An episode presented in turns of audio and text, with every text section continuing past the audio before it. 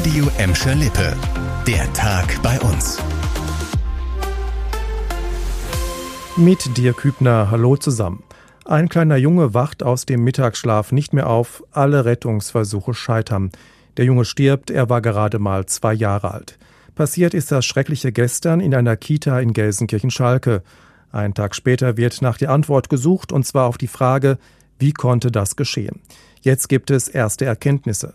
Der Junge ist wohl erstickt, nachdem er sich in einem Etagenbett eingeklemmt hatte. Genaueres müsste noch das Obduktionsergebnis zeigen, sagte ein Gelsenkirchener Stadtsprecher. Aber die Haltung, in der der Junge gefunden wurde, bekräftige diese Vermutung. Der Junge habe in seinem Etagenbett während seines Mittagsschlafes unten gelegen und offensichtlich die Bodenplatte des darüberliegenden Bettes hochgedrückt.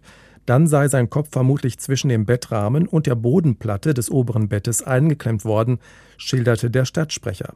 Das Ganze sei geräuschlos passiert. Die Erzieherinnen und Erzieher hätten nichts gehört. Sie hatten den Jungen gestern in der Einrichtung in Schalke leblos aufgefunden. Er war wiederbelebt worden, aber kurz danach gestorben.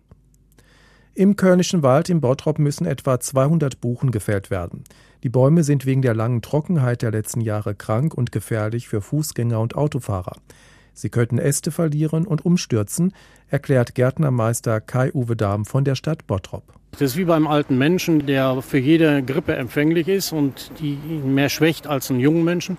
So ist es bei den Buchen auch. Die Buchen können diesen Wasserstress nicht vertragen und sind empfänglich für alle Pilzkrankheiten, die man sich vorstellen kann. Dann gibt es die Buchenwollschildlaus und den Buchenprachtkäfer und sowas alles. Das sind alles Schädlinge, die einen geschwächten Baum dann befallen und ihn zum Absterben bringen. Die Arbeiten in der Nähe der Stadtteiche und entlang der Autobahn sollen Ende des Monats beginnen. Dann muss auch die Lindhorststraße kurz voll gesperrt werden. Von Bottrop nach Gladbeck am politisch umstrittenen Windrad auf der Mottbruchhalde gab es heute die Montagearbeiten für den dritten und letzten Flügel. Damit ist der Aufbau des Windrades abgeschlossen. Eigentlich sollte die Montage schon letzte Woche durch sein. Wegen des windigen Wetters mussten die Arbeiten aber auf heute verschoben werden. Im Herbst soll das Windrad dann in Betrieb gehen. Der Betreiber Steag will damit bis zu 3500 Haushalte in Gladbeck mit Strom versorgen. Die Stadt Gladbeck war gegen den Bau, deshalb läuft auch noch ein Rechtsstreit. Ja, trotz allen Gerüchten in den sozialen Netzwerken, das Appeltatenfest in Gladbeck findet in diesem Jahr statt, allerdings in abgespeckter Form. Wegen der unsicheren Corona-Entwicklung habe man alles so geplant, dass es auch bei höheren Inzidenzen stattfinden könne, sagt uns heute ein Stadtsprecher. Nadine Bohnengel stellt die Pläne genau vor. Der Willy-Brandt-Platz wird der zentrale Ort für das diesjährige Appeltatenfest sein. Dort wird das komplette Programm stattfinden. Auf dem Platz am Rathaus werden extra Stühle für die Besucher aufgestellt. Das Appeltatenfest startet am kommenden Freitag mit einem Open-Air-Kino. Samstag und Sonntag gibt es ein Bühnenprogramm. Gladbecker Wirte bieten das ganze Wochenende über Spezialitäten mit Äpfeln an.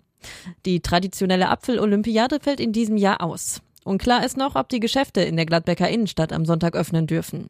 Die Gewerkschaft Verdi hat gegen den verkaufsoffenen Sonntag geklagt.